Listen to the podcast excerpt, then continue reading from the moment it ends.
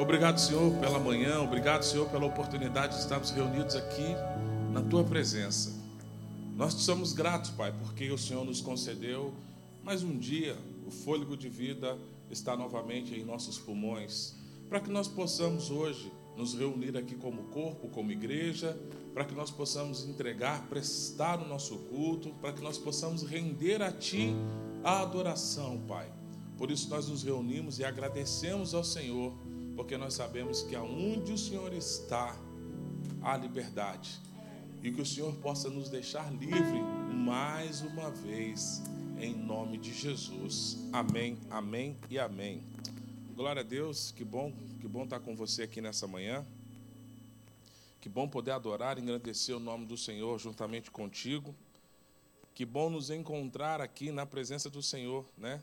Poderíamos nos encontrar em tantos lugares, mas nós nos encontramos no melhor lugar.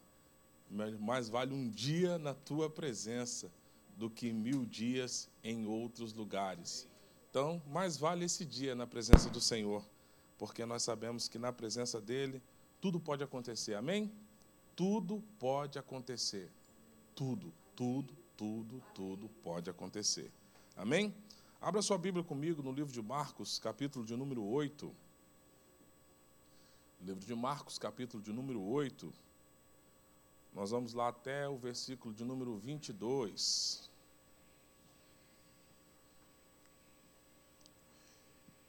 Marcos 8, lá no versículo 22. Diz assim a palavra do Senhor.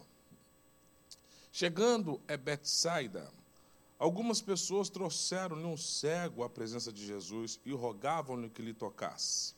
Então ele tomou o cego pela mão e o conduziu para fora da aldeia.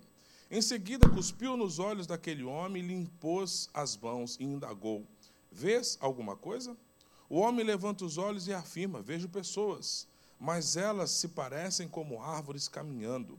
Mais uma vez, Jesus colocou suas mãos sobre os olhos do homem e, no mesmo instante, tendo sido completamente restaurado, via com clareza e podia discernir todas as coisas.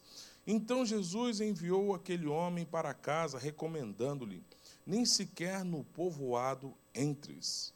E Pedro confessa Jesus como Messias. Pai, essa é a tua verdade, essa é a tua palavra, esse é o teu instrumento de transformação.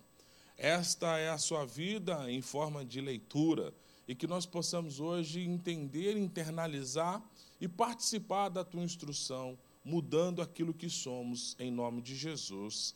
Amém. É interessante porque Betsaida significa casa de pesca, né? Casa de pesca. Era uma aldeia de pescadores e nem tão pouco a maioria dos discípulos de Jesus eles eram pescadores. Eles eram pescadores. É, Pedro, André e Felipe eles eram natural, eles eram naturais dessa região. Eles nasceram nesse nesse nesse povoado. Então era um ambiente comum, era um ambiente conhecido deles, era um ambiente em que eles conheciam. Então nesse lugar chegaram lá trouxeram até Jesus um cego. E é interessante porque esse texto, a bem da verdade, ele vem explicando um texto anterior. Esse texto ele vem trazendo luz para um texto anterior, ele vem trazendo luz para uma situação anterior. Os discípulos eles acabaram de participar de um milagre grandioso. Eles viram pães e peixes sendo multiplicados. Eles experimentaram algo grandioso, acima do comum, ou seja, incomum. Eles participaram de algo que impactaria as nossas vidas em, em, certamente. Eu, se eu tivesse visto, a gente, a gente vê truque de mágica e a gente fica perguntando como é que esse cara fez isso. É verdade, é só comigo que acontece. Às vezes a gente vê alguns truques e fala assim: meu Deus, como é que esse cara fez isso? Que habilidade é essa que esse cara arrumou para conseguir fazer um negócio desse que você vê, revê, vê e revê para tentar descobrir como esse cidadão usou dessas habilidades para poder enganar os nossos olhos. Mas ali não era um engano, ali era o sobrenatural em ação. Ali tinha uma multidão e tinha uma dificuldade eminente, e tinha uma escassez de recurso, e tinha escassez de produto, e de repente chega ali poucos pães e poucos peixes, e aquilo é jogado dentro do cesto, e Jesus parte, e de repente a multiplicação começa a acontecer de forma sobrenatural. E os discípulos haviam participado disso, eles haviam experimentado visualmente e havia participado operacionalmente, porque eles mesmos distribuíam os pães e peixes que haviam sido multiplicados. Mas, de alguma forma, quando Jesus terminou aquele feito, quando eles terminaram aquelas ações, eles se dirigiram para um novo momento, eles iam para uma nova jornada. E de repente, quando pensavam que não, estavam eles discutindo, porque levaram apenas um pão. Estavam eles brigando, quem era que tinha que trazer pão? De quem foi a responsabilidade de trazer o pão? Quem é que tinha que trazer o pão e não lembrou de trazer o pão? Estavam os discípulos discutindo, brigavam entre si, arrazoavam entre si, procurando os seus culpados, procurando e de quem era a responsabilidade de assumir o compromisso de trazer o pão. E Jesus olha aquele cenário e diz uma palavra para eles, diz assim: "Por que discutis? Por que, que vocês estão discutindo?" E aí a gente chega à conclusão de que eles não entenderam absolutamente nada. Apesar de participar, apesar de caminhar com Cristo, apesar de experimentar aquilo que Cristo estava fazendo dia após dia, numa relação de dia a dia, não era uma relação igual a nossa, que a gente muitas vezes entra nos minutos devocionais, ou um, um tempo de culto. Não, era uma relação de dia após dia, era uma amizade, era, era, um, era uma influência que Cristo exercia sobre eles dia após dia. E eles já estavam experimentando de tudo desde água sendo transformada em vinho, cego conseguindo enxergar, paralíticos sendo curados, leprosos sendo limpos. Eles, eles observaram milagres de toda sorte, de toda natureza, mas entenda, a mente deles ainda não estava transformada na natureza em que Cristo esperava que estivesse. Talvez a nossa maior dificuldade seja essa: é permitir que a nossa experiência com Deus transforme a nossa natureza de pensamento. Talvez a enfermidade maior que precisa ser curada em nós é a maneira em que nós enxergamos a realidade de Deus. Porque nós enxergamos a realidade de Deus segundo a dureza do nosso coração. Então, o meu coração ele precisa urgentemente ser transformado. Nossos corações precisam ser transformados para que de fato o ensinamento ganhe lugar para estar. A palavra do Senhor diz que Sobre todas as coisas que você deve guardar, guarde o teu coração. Não permita que o seu coração seja contaminado pela circunstância, pelas situações, pelos momentos, pela escassez, pelas dificuldades, pelos obstáculos que você precisa transpor. E é evidente, se nós formos, se nós formos aqui um pouco honestos, às vezes na semana, e eu estava conversando com alguém essa semana, ele perguntou, pastor, às vezes dá vontade de desistir. Eu falei para você, bem-vindo ao clube. Tem dia que a gente acorda e fala, Senhor, a oração mais honesta é essa, que esse dia não pudesse ter existido. Às vezes o que a gente consegue extrair com muita fé é, graças a Deus que esse dia acabou. Porque nem sempre é como nós esperávamos. Nem sempre acontece como nós imaginávamos acordamos e objetivamos ter o melhor dos dias. Sonhamos em ter as melhores das respostas. Quem sabe hoje é o dia em que o Senhor responde à minha oração. Mas de repente a jornada começa e você fala: Deus de misericórdia, Pai celestial. E aí a gente começa a arrumar os adjetivos que engrandece a Deus. Senhor, o senhor está vendo isso, né, Deus? Porque isso aí foi demais, hein? Se o senhor está vendo isso aí, eu, o senhor devia ter intervido, porque isso aí foi além da minha expectativa. Deus, o senhor, viu a maneira que ele falou comigo, Deus? Eu devia ter respondido, né? Às vezes a gente, a gente fica tentando entender. E nós não somos muito diferentes desses discípulos. E Jesus propositalmente, eu não sei, ele entra naquele cenário onde os discípulos foram removidos de lá. Alguns desses discípulos foram removidos de lá. E Jesus, ele propositalmente tirou aquele homem da aldeia. Rogaram que Jesus o curasse. Jesus diz, a palavra diz que Jesus o pegou pela mão e tirou ele de lá. Porque Jesus ia dar uma palavra para os discípulos, depois que eles estavam brigando, depois que eles estavam discutindo sobre o pão, Jesus ele disse para eles assim: tome cuidado para que você não se contamine com o fermento dos fariseus. Não permita que uma informação que venha de fora daquilo que eu tenho ensinado a vocês, não permita que um conceito que o mundo oferece encontre um lugar para prosperar no coração de vocês. E Jesus retorna naquele lugar e diz para eles: retire esse homem da aldeia. Jesus, pegando pela mão, o retirou da aldeia. O que, que representa a aldeia? Então, Jesus, ele, além de estar curando o cego, ele estava, estava ensinando novamente os discípulos. Ele estava mostrando aos discípulos uma instrução poderosa. Ele estava instruindo os discípulos, provavelmente trazendo para eles uma releitura do que é de fato sair da aldeia. O que, que representa a aldeia? A aldeia representa a conspiração.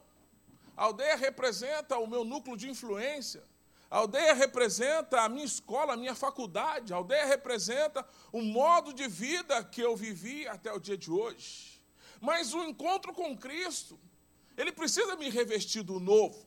A palavra do Senhor diz que aquele que está em Cristo, ou seja, estar significa permanecer, ficar. Estar não é uma companhia temporária. Estar não é um momento. Estar é permanecer, estar é ficar. Aquele que está em Cristo, esse se torna uma nova criatura. E a expectativa do formador, a expectativa de Cristo, é que esses meninos já fossem a nova criatura. Mas Jesus olha, meu Deus, Pai, é isso mesmo a missão que eu tenho?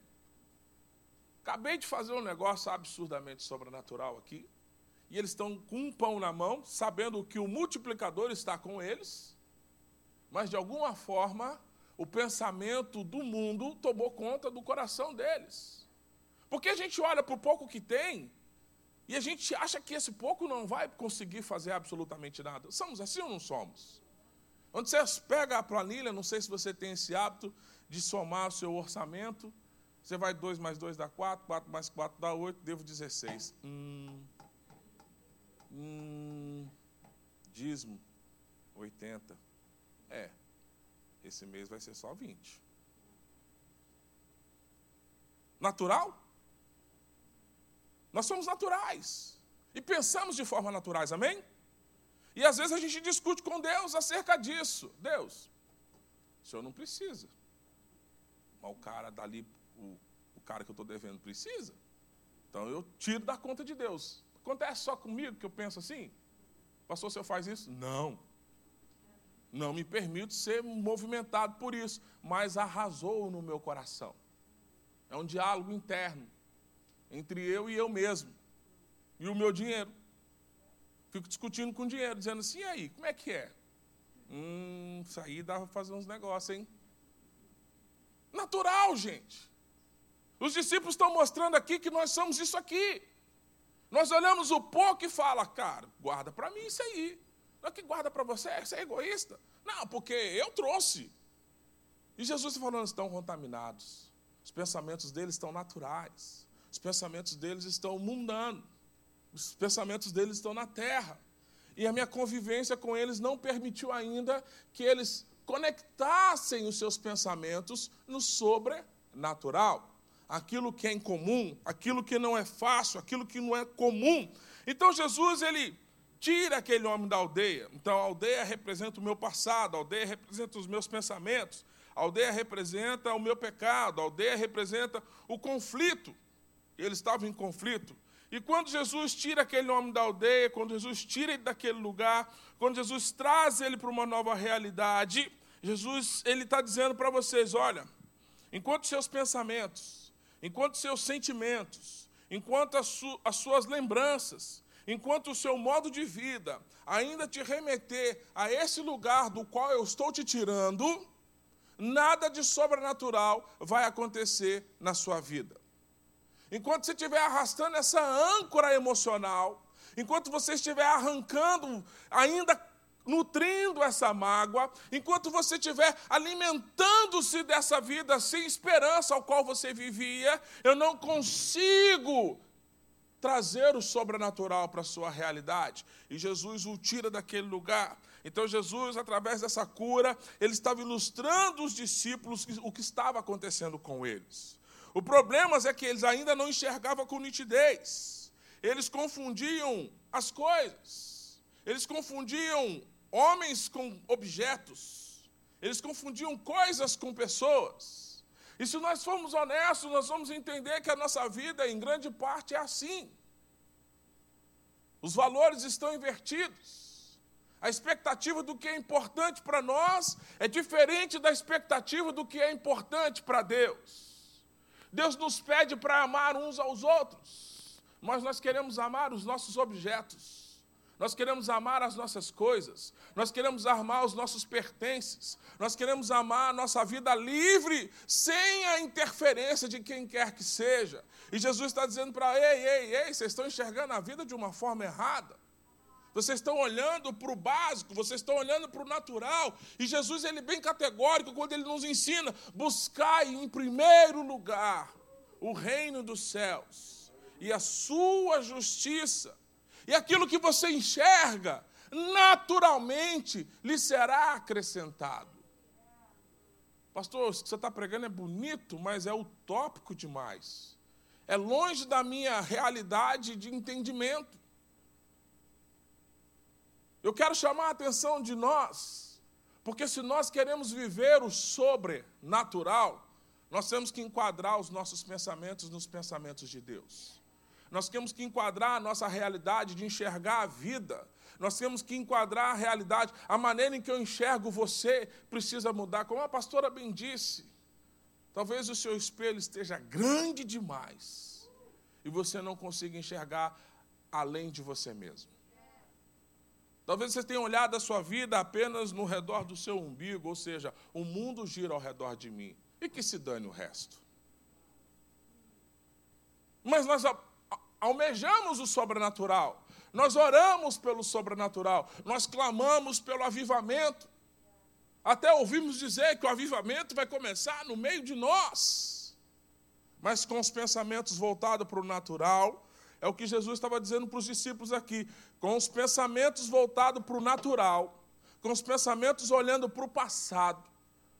Talvez eles tivessem vivido um momento de escassez. E foi o que Jesus fez na intervenção na vida de Pedro, não foi isso? Pedro estava pescando e as redes estavam vazias. Eles estavam passando por um momento de escassez. E Jesus, milagrosamente, deu uma instrução.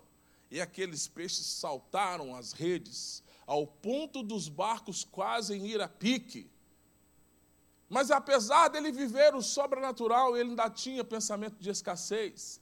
Aqueles meninos ainda viviam o pensamento das lembranças. É essa a nossa tarefa. É romper com aquilo que nos afligia. Da onde Deus te libertou? Da onde Deus te tirou? Querido, essa sempre vai ser a sua batalha. Essa sempre vai ser a sua batalha. Ah, pastor, lá em casa, quando falava de dinheiro, Jesus amado, podia preparar para a batalha. Talvez você, como um casado, quando você vai conversar com a sua esposa sobre dinheiro, a batalha está pronta. Mas você já veio dessa história. Talvez quando seus filhos vão falar de dinheiro com você, arrepia até a coluna. Deus, arrepiou até o cabelo que eu não tenho. Essa piscadinha foi só para. Então você entende que a gente precisa se livrar disso. Porque se eu não quero, se eu quero entrar no novo, se eu almejo entrar no novo, eu preciso me livrar das velhas coisas. Eu preciso me livrar, e você sabe de onde Deus te tirou. E você sabe quais são os pontos nevrálgicos ou os pontos nervosos que causam confusões no seu espírito, na sua alma. Você fala, epa, isso aí eu tenho que me livrar. Isso é um fermento do farisaísmo. Isso é um fermento do farisaísmo. E quando Jesus me escolheu, quando Jesus me chamou, ele me pegou pela mão para que eu pudesse sair do lugar da onde eu estava.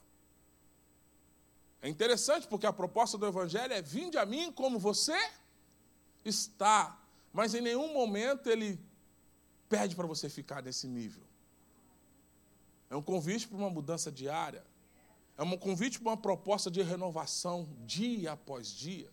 É um convite para viver o novo. Essa realidade de viver o novo ainda é um problema. É difícil viver o novo, é difícil encarar o novo.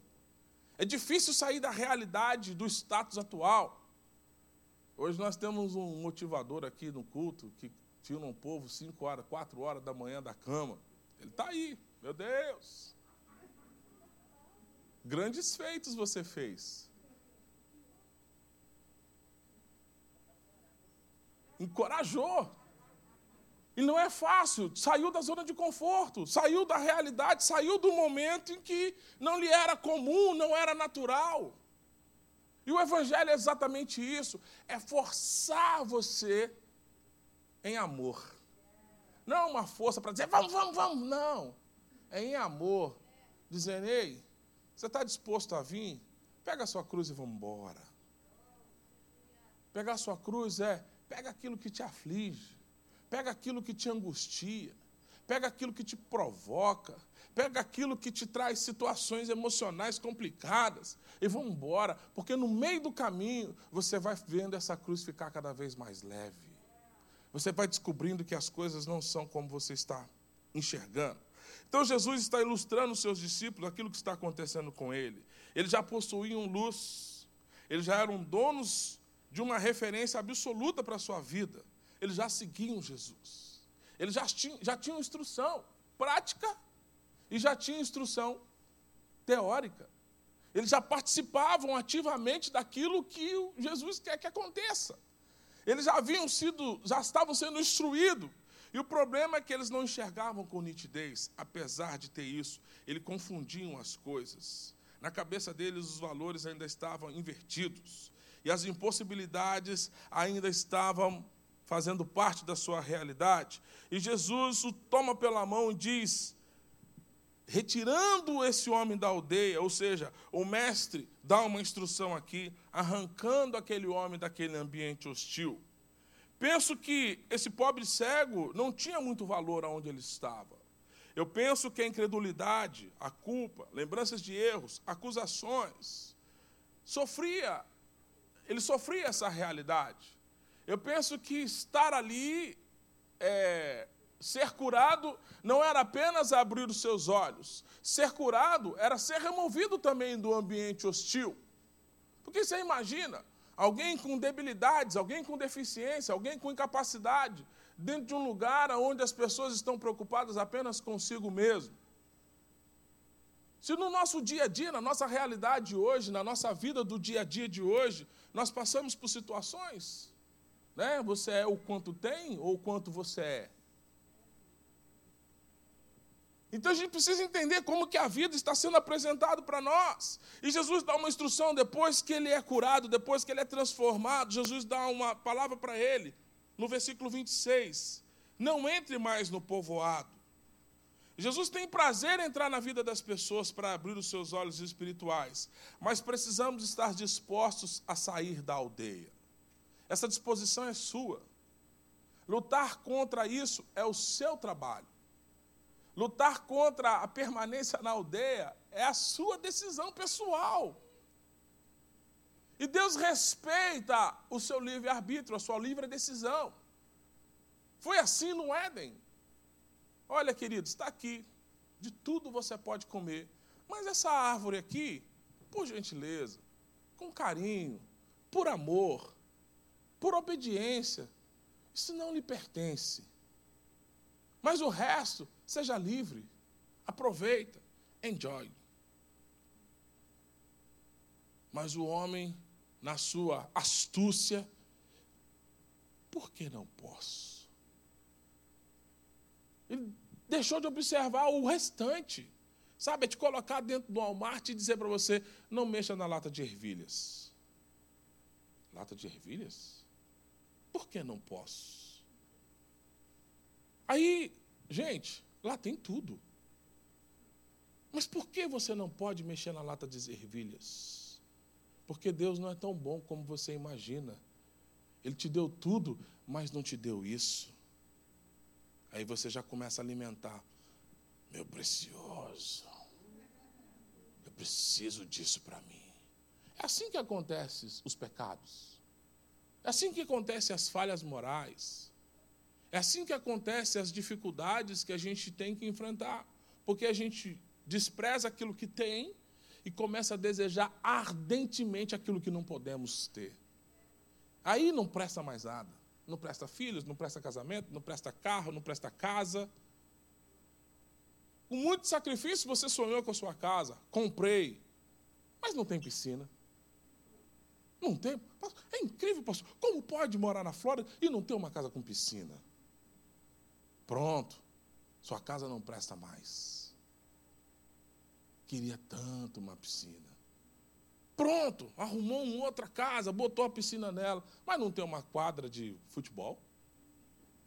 E assim a gente vai seguindo, assim caminha a humanidade, desejando cada vez mais aquilo que lhe é impossível, ao invés de aproveitar aquilo que já possui. Os discípulos estavam assim, pensamentos naturais, dizendo: gente, não pensa assim, não entre povoado. Eu espero que essa palavra tenha te instruído. Jesus cuspiu nos olhos do cego e impôs a mão. Pode ter, sido, pode ter sido considerado algo estranho para nós no tempo de hoje, mas o uso da saliva era comum para mostrar ao enfermo de que Jesus queria fazer algo por ele. Era algo comum, para nós é algo absurdo. É algo, meu Deus, vem aqui, pastor, está doendo aqui. Ah. Não, pastor, misericórdia, está repreendido em nome de Jesus. Não, vai naquela igreja não, porque o pastor tem o hábito de cuspir nos outros. Difícil para o nosso tempo, é ou não é? Mas ali era natural, amém? E Jesus perguntou para ele: Você está vendo alguma coisa? Ele recobrou a visão. Ele começou a enxergar e saiu de uma total escuridão e a luz entrou. O encontro com Jesus sempre vai produzir luz, porque a proposta é nos guiar para todos os lugares. A grande questão é como eu quero enxergar as coisas. Quais são os valores que eu quero dar para cada um das situações? Qual é o peso que eu dou para as emoções, para as situações, para a situação? Então Jesus ele mostra que a claridade entrou, a salvação ela traz um colorido para a vida. Mas entenda, Jesus ele quer dar um norte, o norte continua sendo na sua instrução. Jesus já havia entrado em seus olhos. Ele já tinha saído da escuridão, mas a sua percepção não era clara. Como que a sua percepção passa a ser clara? Eu preciso entender que não é o que eu vejo, mas como eu entendo aquilo que vejo. Então é natural que você precisa ser instruído. O segundo toque me diz que ele precisava de discernimento, que ele precisava de instrução, que ele precisava de aprender, que ele precisava de sair do campo da ignorância. Ora, bolas, ele não estudou, ele era um cego. O que, que ele entendia da vida? Mas de repente a gente entende, eu não era um cristão, me converti a Cristo. O que, que eu entendo do cristianismo? Então eu preciso de ser instruído, eu preciso de orientação, eu preciso de me submeter a isso, para que eu mude a maneira em que eu enxergue as coisas. Amém? Porque o que o, o que o Cristo espera é que a sua instrução, a sua morte em cruz, ela faça sentido para mim.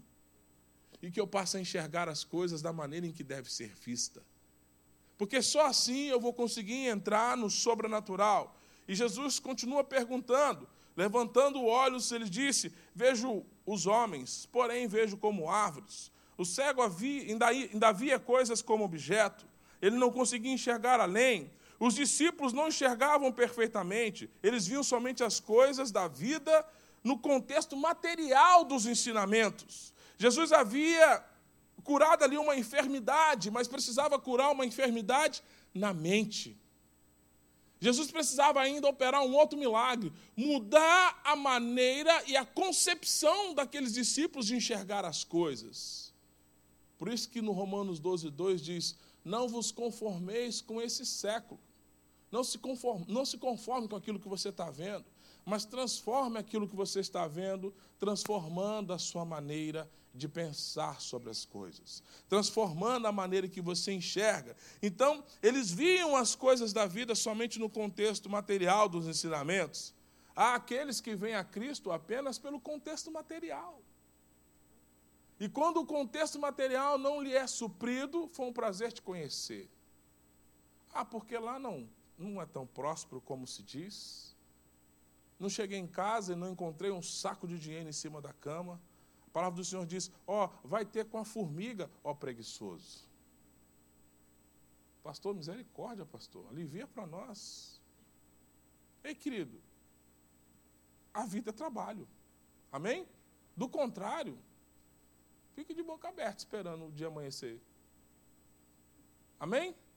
Eu não estou falando com ninguém aqui hoje, nem com você que está me ouvindo. É, mas é um recado para você dar para um amigo aí, tá? Oh, tive com um pastor, ele falou um negócio interessante, você precisa ouvir isso.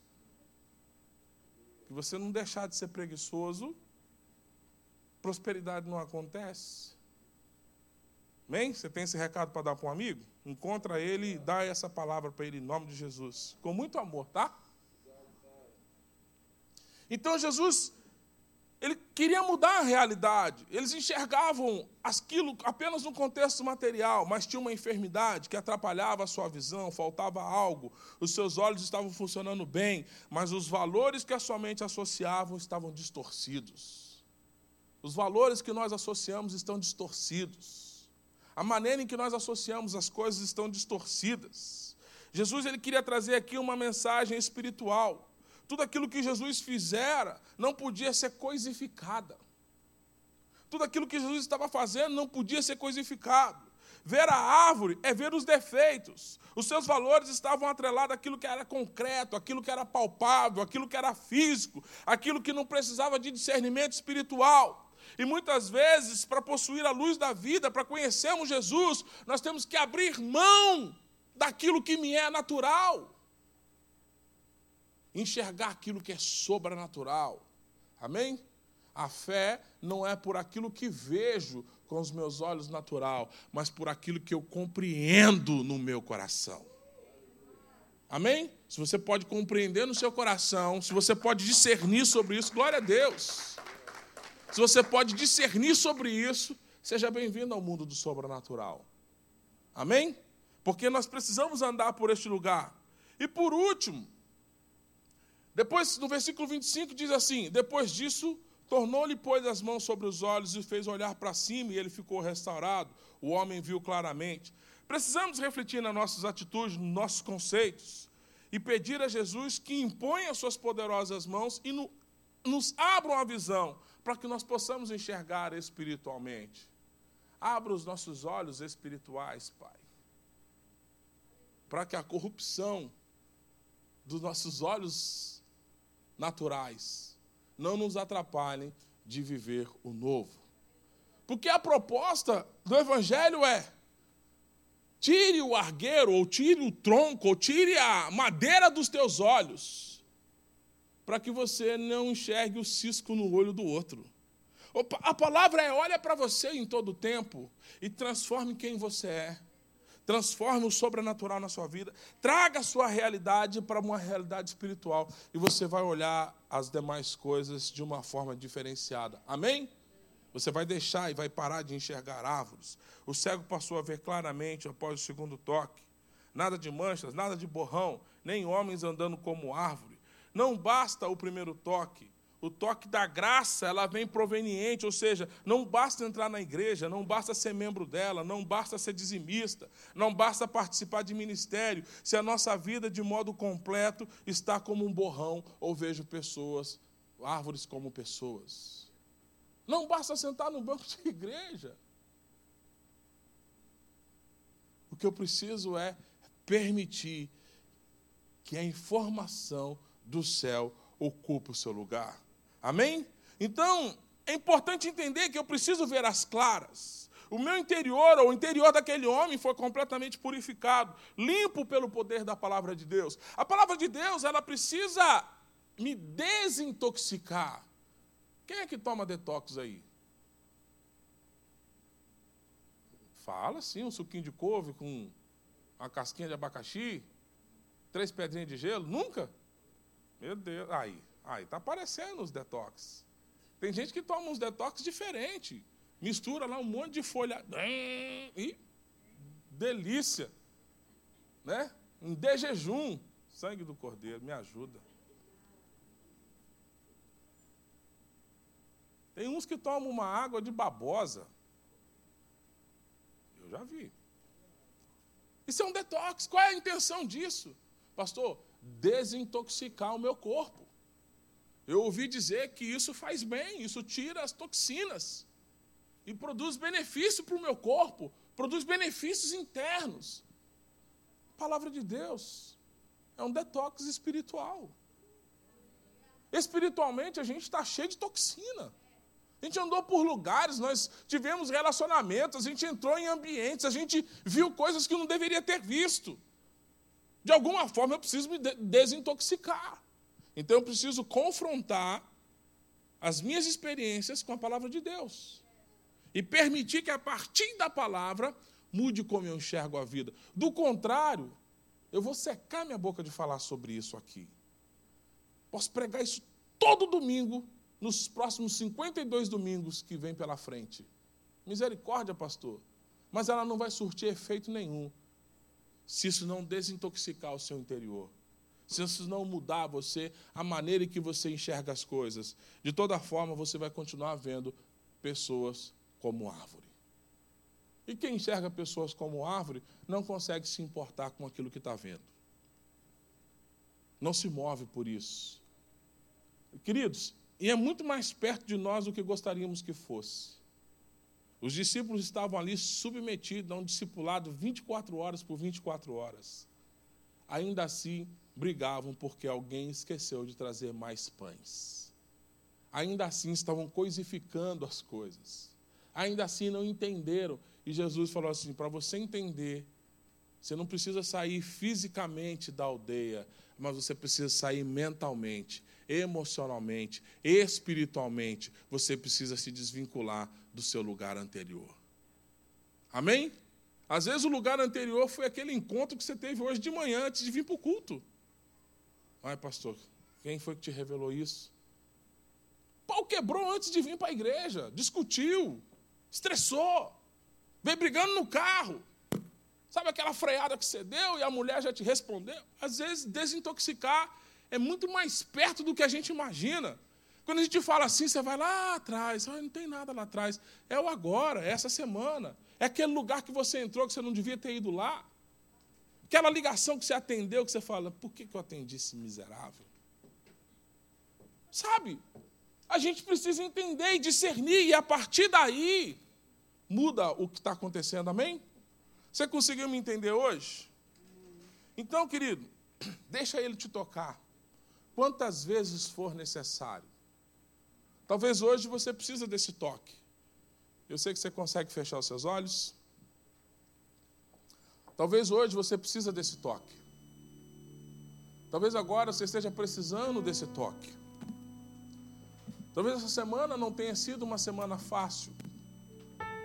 Talvez você encontrou situações nessa semana que te deu vontade de desistir de forma real, literal. Talvez você encontrou situações que te fizeram balançar a sua fé. Talvez o que você precisa enfrentar nesse dia que se segue são situações complicadíssimas. Talvez você tenha vivido o contexto que só Jesus sabe. Talvez você esteja experimentando situações que te fazem olhar para cima e falar: Deus, o Senhor é real. Sabe, talvez você esteja lidando com situações emocionais terríveis, dificuldades que parecem ser intransponíveis, diagnóstico após diagnóstico, realidade que se talvez outro estivesse vivendo, nem conseguiria passar de fase. Mas eu quero dizer para você nesta manhã, deixa o Senhor tocar novamente os teus olhos. Deixa o Senhor tocar novamente os teus olhos. Permita que você seja tocado nos teus olhos. Eu quero entender que a partir desse toque, você vai enxergar a sua realidade de uma outra forma, você vai enxergar a sua vida de uma outra forma. Assim eu creio e profetizo em nome de Jesus. Você vai chegar no seu trabalho e a sua realidade vai ser transformada. Pastor, a realidade mudou? Não. A maneira em que você vai encarar aquilo que você precisa enfrentar é que foi transformada. Pastor, meu marido será transformado? Não. A maneira em que você vai lidar com ele será transformadora. A maneira que você vai lidar com a sua esposa é que vai fazer com que tudo seja transformador. A maneira em que você vai se relacionar em família mudou mudou. E tudo será transformado a partir desse novo toque. Permita que Ele toque os teus olhos nesta manhã. Permita nesta manhã que a tua mente seja aberta e que o novo de Deus encontre um lugar para operar e transformar quem você é. Mas hoje, tome uma decisão pessoal, ela é sua. Decida sair da aldeia. Decida sair dessa aldeia emocional. Decida sair dessa aldeia que te amarra, que te oprime. Decida sair dessa aldeia, decida sair deste lugar e declare para si mesmo: hoje eu decido viver o novo de Deus. Hoje eu decido enxergar nova todas as coisas. Eis que o Senhor abre um novo caminho, porque eu enxergo a vida de uma outra forma. E saia daqui nesta manhã pleno. E que você possa viver a melhor semana da sua vida. Semanas boas atrás de semanas boas, pastor. Não haverá problema, sim, eles existirão. Mas você mudou. Mas você mudou. O seu coração mudou. Os seus olhos mudaram. A maneira em que você respondia mudou e você fez as coisas se tornarem mais leves, e esse gigante caiu. E se esse gigante caiu, você venceu. E se você venceu, Deus venceu com você. Deus venceu com você. Deus venceu com você. Deus venceu com você. Esse estarei convosco todos os dias. Mestre, eu preciso de um milagre.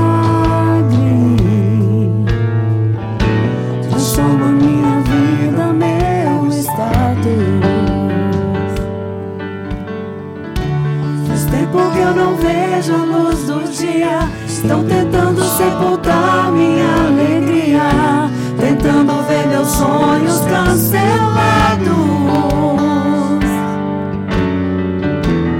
Lázaro ouviu a sua voz quando aquela pedra removeu. Depois de quatro dias ele reviveu.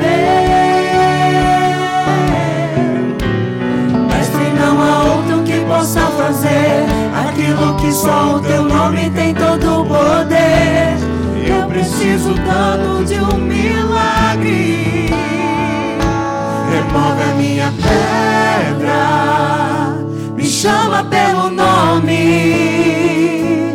muda minha história, ressuscita os meus sonhos, transforma minha vida me faz um milagre, me toca nessa hora, me chama para fora, ressuscita-me.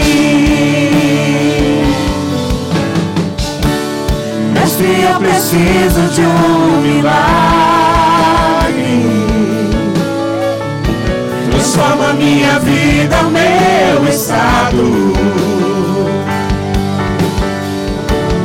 tempo que eu não vejo a luz do dia. Estão tentando sepultar minha alegria, tentando ver meus sonhos cancelados.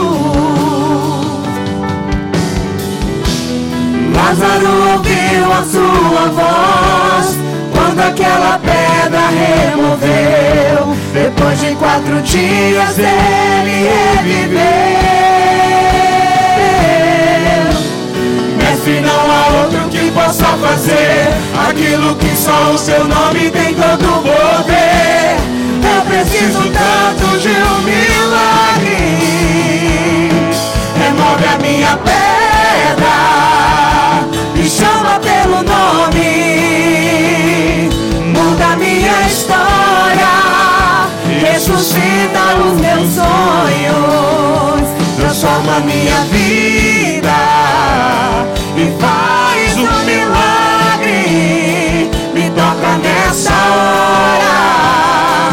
chama para fora, ressuscita-me.